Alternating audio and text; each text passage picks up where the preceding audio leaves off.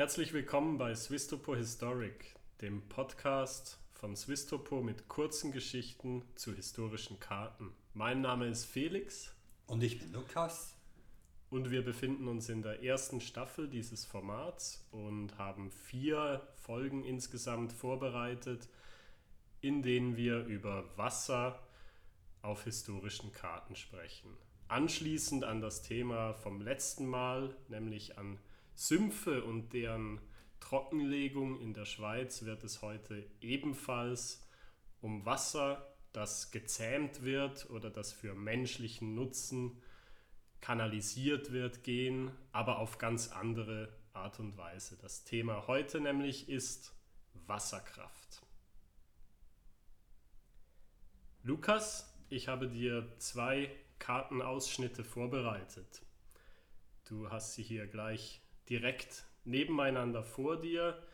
Es handelt sich, so viel sei vorweg gesagt, um das Blatt 219 Herisau mein Heimatort der sogenannten Siegfried-Karte des topografischen Atlas und wir sehen einen Ausschnitt davon. Die Blätter sind von 1883 und 1900.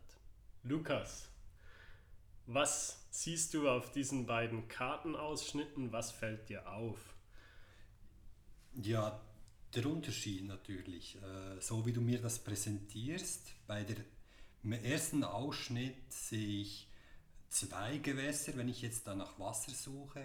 Es scheint ein kleiner See zu sein, einerseits zwischen Winkeln und Kräzeren und dann im rechten Ausschnitt einen Flussverlauf. Leider in diesem Ausschnitt nicht beschriftet. Ah, doch, da könnte ich was erkennen. Die Urnesch.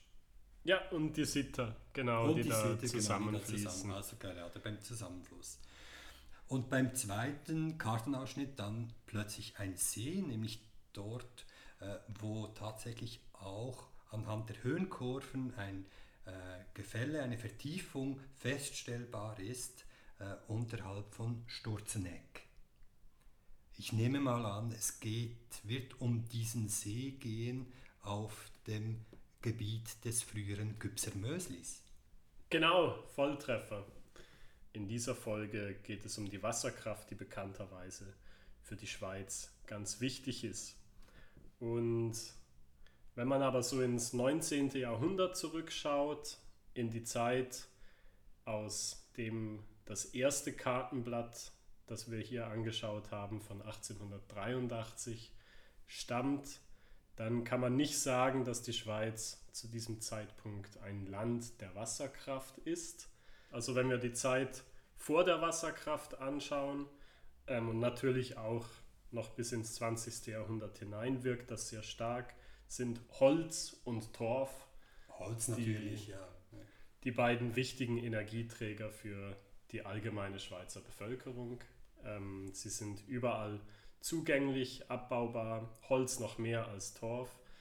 Aber grundsätzlich sind das die beiden wichtigsten Energiequellen, was auch zur überraschenden Entwicklung führt, dass die Wälder im 19. Jahrhundert kleiner waren, die Waldflächen der Schweiz, als sie es heute sind, weil eben so viel Holz für Wärme und auch fürs Kochen und so weiter verwendet werden musste. Und weg von diesem Energiemix von Holz und Torf, eine erste Bewegung weg davon, entsteht eigentlich erst signifikant mit dem Bau internationaler Bahnverbindungen ab der Mitte des 19. Jahrhunderts. Da wird nämlich die Schweiz immer stärker an Deutschland auch angebunden und wird zu einem intensiven Bezüger von deutscher Kohle aus dem Saarland und aus dem Ruhrgebiet, die dann dank des entstehenden Eisenbahnnetzes in immer größerem Ausmaß in die Schweiz fließt. Und erst um 1880 kommt langsam, langsam die Stromproduktion durch Wasserkraft hinzu. Man muss aber sagen, dass diese Wasserkraftwerke, die zu dieser Zeit gebaut werden, diese ersten Wasserkraftwerke, das sind Kleinkraftwerke, zumindest aus heutiger Sicht. Das hat noch nichts mit ähm, La Grande Dixons und anderen Megaprojekten der Schweizer Wasserkraft zu tun. Die haben eine durchschnittliche Leistung von 0,7 Megawatt pro Kraftwerk zu dieser Zeit. Sehr schwache Leistung. Das ist ziemlich gering. Ähm, zwischen 1883 und 1900 wurden aber mehr als 100 solcher Wasserkraftwerke in der Schweiz gebaut. Und die waren dann meistens an Fabriken angebunden, die sich in unmittelbarer Nähe befanden oder an Straßenbahnnetze, um wirklich äh, Konsumentinnen und Konsumenten in ihrer direkten Umgebung versorgen zu können, weil man Strom noch nicht über so weite Distanzen transportieren konnte. Man baute also kleine Wasserkraftwerke für Verbraucher, die sich ganz stark in der Nähe befanden. Und trotzdem, um das noch ein wenig zu kontextualisieren, also die durchschnittliche Leistung dieser rund 100 Wasserkraftwerke, die wie dieser, das Wasserkraftwerk des Gübsensees Ende des 19. Jahrhunderts entstehen, ist 0,7 Megawatt. Zum Vergleich das heute leistungsstärkste Wasserkraftwerk am Lac des Dix im Wallis, das Kraftwerk Biedron, das leistet 1269 Megawatt und ist damit ungefähr so stark wie ein Atomkraftwerk in seiner Leistung. Das ist ungefähr das 1800-fache dieser kleineren Kraftwerke des späten 19. Jahrhunderts und zeigt, finde ich, ganz eindrücklich, wie viel sich da getan hat in den letzten 100, 150 Jahren. Jetzt habe ich gesagt, ähm, es entstehen diese kleinen Kraftwerke, wie eben das Kubbelkraftwerk, das an den Gübsensee angeschlossen ist, den wir hier auf diesem Kartenausschnitt sehen können. Kleine Kraftwerke, die direkt unmittelbar in der Nähe sich befindende Verbraucher beliefern sollen. Und hier ist ganz wichtig zu sagen, äh, zu dieser räumlichen Komponente von Wasserkraft oder von Elektrizität in der Schweiz allgemein ist, dass 1886 eine Stromleitung von Kriegstätten nach Solothurn gebaut wird.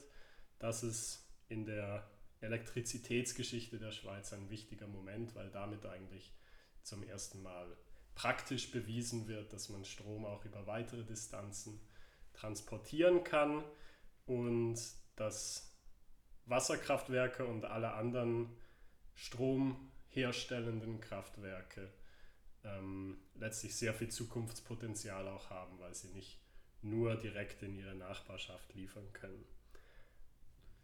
Damit möchte ich zurückkommen zu unseren beiden Kartenblättern bzw. Kartenausschnitten, wo wir 1883 eine Sumpflandschaft sehen und an derselben Stelle im Jahr 1900 einen Stausee, einen Stauweiher für ein Wasserkraftwerk.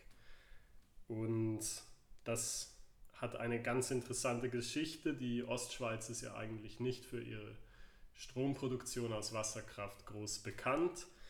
Aber im Jahr 1895 macht, fällt der St. Galler Regierungsrat eine zukunftsweisende Entscheidung für diese Zeit, nämlich sogar in Zusammenarbeit mit einem anderen Kanton, nämlich mit Appenzell Ausserrhoden, hier im Gübsenmoos vor den Toren St. Gallens einen eigenen, ein eigenes Wasserkraftwerk zu bauen, um die Stadt, die Trambahnen und auch Fabriken mit Strom zu versorgen.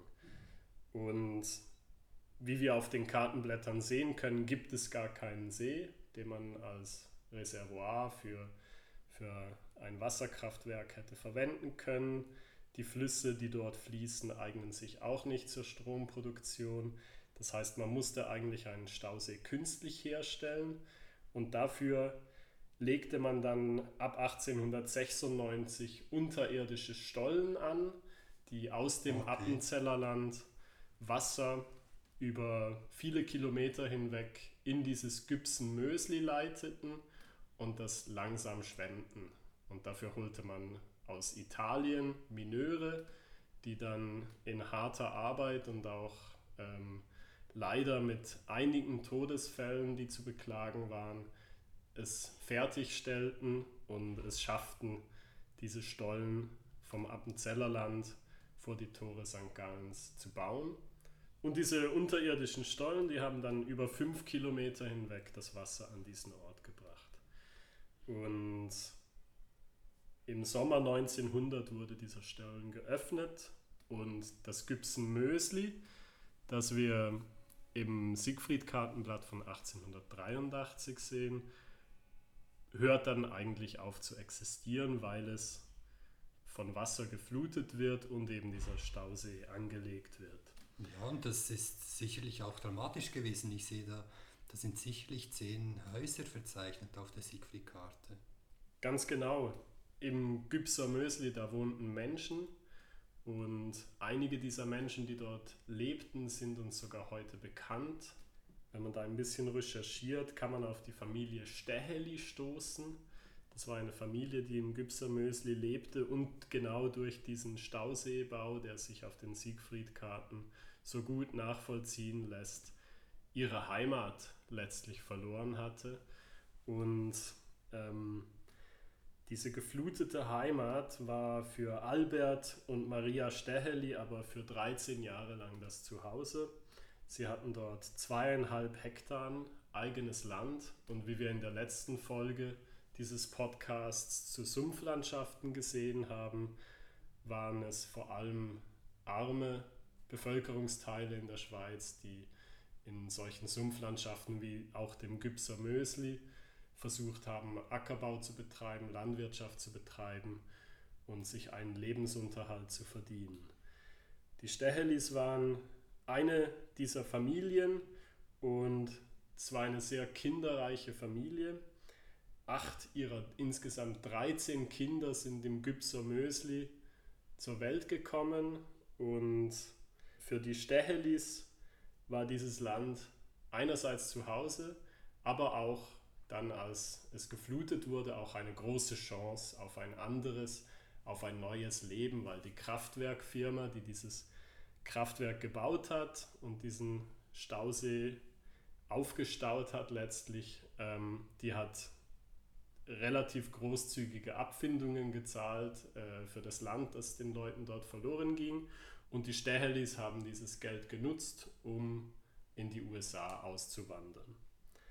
Wir können also aus dem Gübser Mösli eine interessante Schweizer Migrationsgeschichte en Miniatur nachverfolgen.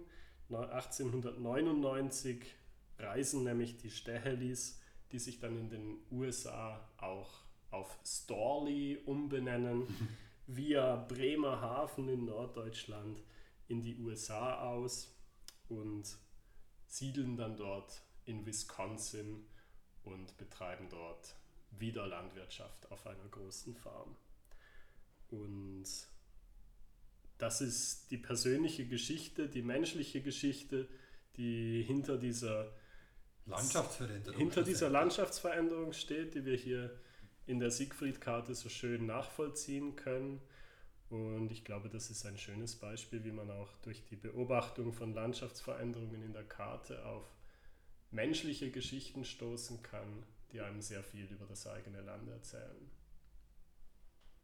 Vielen Dank für die Geschichte, Felix. Ja, das war's von unserer Staffel zu Wasser auf Karten. Im nächsten Jahr werden wir im Podcast ein anderes Thema anschneiden. Und zwar werden wir ein paar Folgen zur Digitalisierung der Kartenproduktion machen.